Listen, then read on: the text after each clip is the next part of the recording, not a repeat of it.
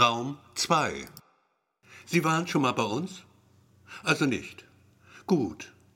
Ihr Hausarzt hat Sie geschickt. Die Überweisung haben Sie dabei? Danke. Dann nehmen Sie doch bitte einen Moment Platz. Es wird nicht lange dauern, Sie werden aufgerufen. Im Wartezimmer ein halbes Dutzend Patienten. Ein Ehepaar mittleren Alters, er ein wenig kleiner als sie. Beide unterhalten sich leise. In einer fremden Sprache, es könnte italienisch sein. Daneben ein älterer Herr, weißhaarig und von kräftigem Wuchs, gehbehindert, wie es scheint. Denn zwischen den Knien hält er einen Stock. Ein schönes Stück. Der Knauf ist kunstvoll mit ziseliertem Silber beschlagen. Mit dem Rücken zur Fensterfront ein junges Mädchen, 18, vielleicht 19 Jahre alt. Jeans, rostfarbenes T-Shirt, an den Füßen offene Sandalen aus rotem Leder. Die schmalen Riemchen über dem Spann sind in einem bräunlichen Orange gehalten. Schräg gegenüber ein junger Mann in Arbeitskleidung. Auf der rechten Brusttasche des grauen Overalls steht in schwarzen Buchstaben der Name einer Firma. Maschke und Sohn. Es könnte auch Mischke oder Muschke heißen. Schwer zu sagen, denn über dem zweiten Buchstaben ist ein dunkler, öliger Fleck. Zwei Stühle weiter in derselben Reihe eine alte Frau. Braunes Wollkostüm, der kleine Filzhut ebenfalls braun. Die Frau muss um die 80 sein. Sie trägt dicke, tabakfarbene Strümpfe, draußen hat es locker 30 Grad. Das Wartezimmer ist etwa 12 Quadratmeter groß. Es wirkt sachlich, nüchtern, fast steril. Weiß gestrichene Wände, ein ungerahmtes Bild. Kirschen an einem Zweig vor grünem Hintergrund. Acryl auf Leinen. 100 Zentimeter breit in etwa 80 hoch. In der Ecke links gegenüber der Fensterfront ein Wasserspender. In einer zylindrischen Halterung aus klarem Kunststoff ein Stapel weißer, kegelförmiger Pappbecher. Der Papierkorb daneben metallfarbenes Lochblech. Die andere Ecke ist schräg abgeflacht, enthält die Tür zum Flur. Geätztes Milchglas. Beschläge aus Aluminium. Die Tür steht offen. Der flache Tisch in der Mitte ist aus demselben Material wie die Tür. Die konisch geformten Beine dagegen sind aus hellem, farblos lackiertem Holz. Auf der gläsernen Platte liegen Zeitschriften. Allesamt sind neueren Datums. Zwischen den Zeitschriften ein Bilderbuch. Großformatig, aus dickem Karton. Sehr hübsch gemacht. Auf der Rückseite das Logo des Produzenten. Eine Fabrik für Arzneimittel. Gero fragt sich, ob er etwas lesen soll. Dann vergeht die Zeit schneller. Er greift zum Stern, legt ihn wieder weg. Ihm fehlt der Nerv zum Lesen. Wie lange sitzt er jetzt hier? Ah ja, neun Minuten genau. Um zehn war er da, jetzt ist es neun Minuten nach. Neun Minuten braucht man, um Nudeln gar zu kochen. Dann sind sie gerade richtig. Nicht zu hart und nicht zu weich. Er mag nicht, wenn sie weich sind. Nicht zu weich jedenfalls. Sie müssen den rechten Biss haben. Nicht am Gaumen kleben wie Tapetenkleister. Frau Andrelli, Raum 2 bitte. Gero blickt ihr nach, als sie das Zimmer verlässt. Eine stämmig gebaute Frau, das schwarze Haar zu einem Knoten gefasst. Ihr Mann bleibt sitzen. Er nimmt die Brille ab, putzt mit sorgfältig kreisenden Bewegungen die Gläser, wozu er ein geblümtes, leicht zerknittertes Taschentuch benutzt. Dann setzt er die Brille wieder auf und schaut zu Boden. Auf der Tischplatte paaren sich zwei Fliegen. Es ist still im Badezimmer. Nur gelegentlich hört man das Rascheln von Papier. Immer dann, wenn die Frau im braunen Wollkostüm eine Seite umschlägt. Bevor sie es tut, fährt sie mit der Zunge über den rechten Zeigefinger, um ihn anzufeuchten. Gero schwitzt ein wenig. Seine Achseln sind nass. Ob man es riechen kann? Es wäre ihm unangenehm. Neben ihm das Mädchen scheint nicht zu merken. Dabei kann er ihre Nähe verspüren. Warum überhaupt schwitzt er eigentlich? Angstschweiß vielleicht? Hat er Angst vor dem, was der Arzt ihm sagen könnte? Natürlich hat er Angst. Wer hätte das nicht? Ob schon, wieso sollte er krank sein? Er war sein ganzes Leben nicht krank. Und jetzt, mit einem Mal? Wieso gerade jetzt? Kopfschmerzen hat man immer mal hat auch jetzt wieder. An derselben Stelle wie immer. Hinter der linken Schläfe. Ein gleichbleibender Schmerz, der weder pocht noch hämmert, halt einfach da ist und nicht nachlässt. Bis über das linke Auge zieht er sich hin. Das fühlt sich an, als habe ein prall gefüllten, steinharten Ballon im Kopf. Ein Ballon, der ständig kurz vor dem Platzen ist und es nicht kann, weil ihm der Raum dafür fehlt. Es ist warm hier drin, nicht wahr? Der ältere Herr mit den weißen Haaren schaut ihn an, klopft dabei mit dem Stock auf den Boden. Es ist, als wolle er sich Aufmerksamkeit verschaffen. Vielleicht aber auch nur Manie. Man könnte vielleicht das Fenster öffnen. Ja, sagt die Dame in Braun, man sollte wirklich das Fenster öffnen. Gero überlegt, ob er auch was sagen soll. Irgendwas über das Fenster. Ob man es öffnen soll oder nicht, aber es ist ihm egal. Er sagt nichts. Auch der junge Mann im Overall schweigt. Und Herr Andrelli putzt seine Brille. Im Flur das leise Schnarren des Türöffners. Ein neuer Patient vermutlich. Frau Dietrich, guten Tag. Sie haben einen Termin beim Doktor? Nein? Also keinen Termin. Schmerzen haben Sie. Wie unschön, Frau Dietrich. In der Bauchgegend? Starke Schmerzen, sagen Sie? Schlimmer denn je? Dann gehen Sie am besten gleich durch. Raum 2, Frau Dietrich. Geradeaus. Die dritte Tür links. Raum 2. Was ist in Raum 2? Frau Andrelli sollte dorthin. Sie ist noch immer nicht zurück. Gibt es einen zweiten Ausgang? Hat sie ihren Mann vergessen im Wartezimmer? Gero hält es für möglich. Sowas soll schließlich vorkommen. Doch was kümmert es ihn? Herrn Andrelli sollte es kümmern, nicht ihn. In der Anmeldung geht das Telefon. Praxis Dr. Mörbach, Schneider. Was kann ich für Sie tun? Montag? Lassen Sie mich nachschauen. Nein, Montag geht nicht. Wie wäre es mit Dienstag? Dienstag 9.30 Uhr? Gut, dann Dienstag. Ja, um 9.30 Uhr. Auf Wiederhören, Herr Kiesbach. Gero schaut durch die offene Tür in den Flur. Einfach so. Denn zu sehen gibt es da nichts. Nur eine leere, hellgrau gestrichene Wand, sonst nichts, rein gar nichts. Da stößt das Mädchen ihn an. Das Mädchen auf dem Nachbarstuhl, vorsichtig mit dem Ellenbogen. Er wendet den Kopf zur Seite, sieht flammend rote Haare, Streichholz kurz geschnitten. Sie sind rot wie die Lippen des Mädchens, auf denen ein Lächeln liegt. Rot wie das offene Schuhwerk an ihren Füßen.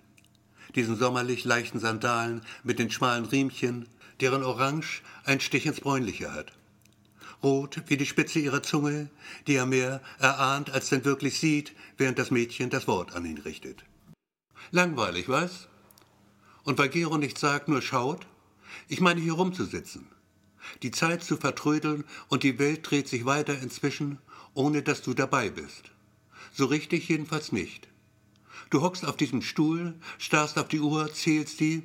Hey, du starrst nicht auf die Uhr. Du starrst mir auf den Busen, ja? Okay. Das ist Max. Max, das ist Gero. Ist Max? Richtig, eine Ratte. Max ist eine Ratte. Du darfst sie streicheln, wenn du willst. Keine Angst, sie beißt dich nicht.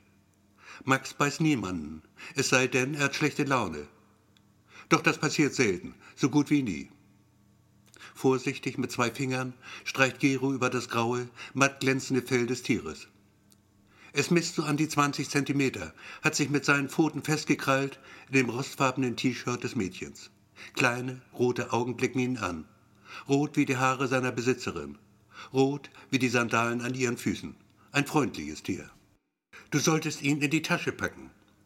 Max in die Tasche? Von mir aus? Aber ins Körbchen, Max. Der verschwindet tatsächlich. Gerade noch rechtzeitig, wie es scheint. Herr Behrens, zur Blutentnahme. Frau Meier? In Raum 2, denkt Gero. Jetzt sagt sie es wieder. Jetzt. In Raum 2, bitte. Die Dame in Braun steht auf, fast gleichzeitig der Herr mit den weißen Haaren. Zehn Minuten später schaut er noch mal rein ins Wartezimmer, sagt freundlich lächelnd, auf Wiedersehen. Frau Meier bleibt verschwunden. Über der Tür zum Flur springt die Minutenanzeige der Digitaluhr von 11.03 Uhr auf 11.04 Uhr. Von 11.04 Uhr auf 11.05 Uhr. Draußen indessen scheint die Sonne. Sie hinterlässt ihren warmen Stempel auf Giros Rücken. Der junge Mann im Overall schaut die Kirschen an. Herr Andrelli putzt seine Brille. Seine Augen sind feucht. Es sieht aus, als weine er. Ich habe Krebs, sagt das Mädchen mit den roten Haaren. Es klingt, als würde sie sagen, das Gras ist grün. Und? Wirst du sterben daran? Ja, sagt das Mädchen, bald schon. In ein, zwei Jahren vielleicht. Kann sein, auch früher schon. Scheiße, was? Ein, zwei Jahre, sagst du? Oh Mann, aber echt, totale Scheiße ist das. Ehrlich. Ich würde ausflippen, wenn. Wenn du wüsstest, dass du auch Krebs hast? Kann schon sein, dass du ihn hast. Lungenkrebs vielleicht, Herzkrebs. Gibt es nicht. Okay, Herzkrebs also nicht. Magenkrebs, Hodenkrebs. Hodenkrebs? Klar doch. Hodenkrebs gibt es. Du hast sicher Hodenkrebs. Blödsinn. Kopfschmerzen habe ich, sonst nichts. Kopfkrebs also. Da haben wir es. Kopfkrebs hast du. Schlimme Sache, würde ich sagen. Das Mädchen nimmt ihn auf den Arm. Natürlich nimmt sie ihn auf den Arm. Vermutlich hat sie auch gar nicht Krebs. Nie und nimmer hat sie Krebs. Jemand, der Krebs hat, wirklich Krebs hat, redet nicht so darüber. Nicht über Krebs. So nicht. Vielleicht aber hat er wirklich einen Tumor im Kopf. Ein graues, hässlich wucherndes Geschwür, das täglich ein wenig größer wird. Möglich wäre es schon. Manchmal sieht er alles verschwommen, so als wären die Dinge um ihn herum in Nebel gehüllt, farblos, verwaschen, mit schwammigen, kaum wirklich scharfen Konturen. Wahrscheinlich aber liegt es nur an den Augen. Er sollte sich eine Brille anschaffen. Dann würden auch die Kopfschmerzen verschwinden. Ganz sicher würden sie das. Eine Brille braucht er. So einfach ist das. Frau Beltheim, die Frau aus der Anbildung. Weißer Kittel, vorne durchgeknöpft, die Stimme sanft wie ein Windhauch im Sommer. Hier, sagt das Mädchen. Jetzt, denkt Gero, jetzt. Und? Nicht Raum zwei, bitte, nicht Raum zwei. Sie müssen sich noch etwas gedulden, Frau Beltheim. Kein Problem, sagt das Mädchen, absolut nicht. Ich warte gern noch ein Weilchen. Und wieder ist sie leer, die Tür zum Flur, leer wie die hellgrau gestrichene Wand. Und still ist es wieder. Stille, wie sie auf einem Friedhof herrscht. Nachts, wenn die Vögel schlafen. Beltheim heißt du also. Eigentlich von. Von Beltheim. Lisa von Beltheim. Das Mädchen kichert. Klingt nicht übel, was? Und Krebs hast du, ja? Okay, das war gelogen, habe ich nur so gesagt, weil mir langweilig war. Aber sein könnte es. Gib zu, dass es durchaus möglich wäre. Blutkrebs zum Beispiel. Stell dir vor, ich hätte Blutkrebs. Ungern, sagt Gero. Weder Blutkrebs noch irgendein anderer Krebs. Dann eben nicht. Okay, ich kann das verstehen. Es gibt wahrhaftig schönere Dinge. Wechseln wir also das Thema.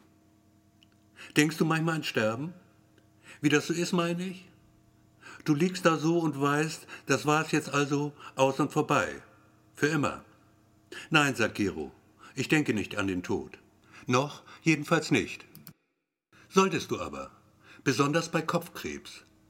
Da kann das sehr schnell gehen, weißt du? Ups, und schon bist du weg. Lisa? Er wird sie jetzt Lisa nennen. Und er wird sie fragen, Herr Sander, bitte. Oh nein, bitte nicht, bitte, bitte nicht. Der junge Mann im grauen Overall erhebt sich vom Stuhl. Bitte nicht, bitte, bitte nicht. Sie sind dran, Herr Sander. Gero atmet auf. Diesmal also nicht. Davor ebenfalls nicht. Was aber ist beim nächsten Mal? Was wird sie dann sagen, die Frau in Weiß? Und zu wem wird sie es sagen? Nur er selbst und Lisa sind noch da. Und Herr Andrelli natürlich, der noch immer da hockt, wie bestellt und nicht abgeholt. Die Ziffern der Digitaluhr. Giftig grünes Leuchten auf schwarzem Grund. Eckige Zahlen, die im Minutentakt ihr Aussehen ändern. Die 2 wird zur 3, die 3 zu 4. 11.35 Uhr, 5 nach halb 12. 95 Minuten sitzt er hier. Gut eineinhalb Stunden. Er könnte jetzt aufstehen und gehen. Vier, fünf Schritte bis zur Tür. Dann rechts den Flur entlang. Dieselbe Strecke zum Tresen der Frau in Weiß. Es tut mir leid, ich kann nicht mehr warten. Ja, das könnte er sagen. Es tut mir leid, ich kann nicht mehr warten. Dann einfach die Tür zum Treppenhaus öffnen und gehen. nach Hause, sich hinlegen, die Augen schließen, hoffen, dass der Ballon allmählich schrumpft, kleiner und kleiner wird, bis er ihn nicht mehr spürt. Auf Wiedersehen, Herr Sander. Bis nächsten Mittwoch also. Eine männliche Stimme. Der Arzt? Natürlich der Arzt, wer sonst? Dr. Mürbach. Praxis Dr. Mürbach. Warum schreit er nur so? Du hast Angst, Gero. Ich kann sie riechen, deine Angst. Lisa. Lisa mit der Ratte in ihrer Tasche. Sie ist schwarz, die Tasche. Ein wahres Ungetüm von Tasche. Auch Lisa schreit. Warum schreit sie so? Angst? Wovor sollte ich Angst haben? Viel zu laut, Gero, viel zu laut. Du musst leiser sprechen. Wenn Lisa schreit, musst du nicht ebenfalls schreien. Er blickt zur Tür, wartet auf den grauen Overall. 21, 22, 23. Und denken Sie dran, Herr Sander, wenn die Schmerzen kommen, der Rest ist nicht zu verstehen. Es interessiert ihn auch nicht, was Herr Sander tun soll, wenn die Schmerzen kommen. Nur sehen will er ihn, eine Sekunde lang sehen. Da geht er. Okay, alles in Ordnung. Auf Wiedersehen, Herr Sander. Firma Maschke und Sohn, Mischke und Sohn, Muschke und Sohn. Es tut mir leid, Gero. Es tut dir leid? Was tut dir leid? Das mit der Angst, Gero. Ich meinte nur, ich dachte. Die Frau in Weiß, da ist sie wieder. Augen wie ein hungriges Tier, lauernd, abschätzend. Warte weich klingt ihre Stimme, wie frischer Schnee auf eisigem Frost. Sie sollten jetzt gehen, Herr Andrelli. Kommen Sie, es hat keinen Sinn, noch zu warten. Der dünne Mann quält sich vom Stuhl. Tränenfeuchte Augen hinter Decken, blank geputzten Gläsern. Nicht weinen, Herr Andrelli. Es wird alles gut, Herr Andrelli. Sie werden schon sehen. Alles wird gut. Es wird immer alles gut, Herr Andrelli. Am Ende wird immer alles gut. Der dünne Mann geht. Der Stuhl ist leer. Dahinter ein hässlicher Riss in der Wand. Er zieht sich fast hoch bis zu den Kirschen. Wie eine Wunde. Eine frisch aufgerissene Wunde. Ich habe Angst, Lisa. Ich weiß, Gero. Ich weiß, aber du wirst sehen, der Riss in der Wand, er scheint zu wachsen, größer zu werden, länger und auch breiter, mit fein gezackten Linien links und rechts, hauchdünne Risse, die vorher nicht da waren. Herr Düber, das ist er, Gero Düber, 32 Jahre alt geschieden seit einem Jahr. Vater eines Mädchens, das im nächsten Monat sieben wird. Karin heißt die Kleine. Er hat sie lange nicht mehr gesehen. Herr Düber? Und? Was denn nun? Komm schon, mach es kurz, sag es. Sie sind dran, Herr Düber. Mehr nicht? Einfach nur, Sie sind dran, Herr Düber? Okay, Schwein gehabt, Gero. Danke, lieber Gott. Ob schon? Wieso eigentlich hat er so eine Angst vor diesem Raum 2, Herr Düwer, links den Flur entlang. Fünf Schritte bis zur Tür. Vorbei am Tisch mit den Zeitschriften darauf. Den Zeitschriften und dem Bilderbuch für Kinder. Das Bild mit den Kirschen am Zweig. Der Riss in der Wand. Der Stuhl, auf dem Herr Andrelli saß. Eine dünne Staubschicht liegt darauf, hauchfeiner Mörtel. Einmal noch umdrehen, ganz kurz nur, Abschied nehmen. Lisa das Mädchen mit der Ratte. Wir sehen uns, Lisa. Irgendwann vielleicht. Bestimmt, Gero. Ganz bestimmt sehen wir uns. Da endlich verlässt er das Zimmer. Vorbei an der Frau in Weiß, geht links den Flur entlang, langsam, mit Schuhen aus Blei, bleibt stehen vor der Tür mit der Nummer zwei. Die Klinke in der Hand, verharrt er einen Moment. Dann drückt er sie runter und geht hinein. Nachwort. Nachdem ich diese Story geschrieben hatte, rief ich eine Freundin an, um ihr den Text vorzulesen. Ich mache das häufig, denn ich lege Wert auf ihre Meinung. Also las ich ihr die Geschichte vor und wartete auf ihr Urteil. Gut, sagte sie, gefällt mir. Ruf mich an, wenn sie fertig ist. Ich bin gespannt auf das Ende. Aber das war es, sagte ich. Die Geschichte ist zu Ende. Da kommt nichts mehr. Nun kann es durchaus sein, dass auch Sie, liebe Hörer, ein richtiges Ende vermissen. Eine schlüssige Erklärung dafür, was es auf sich hat mit Raum 2. Genau das aber möchte ich Ihrer Fantasie überlassen. Ich bin sicher, Sie werden sich so Ihre Gedanken machen.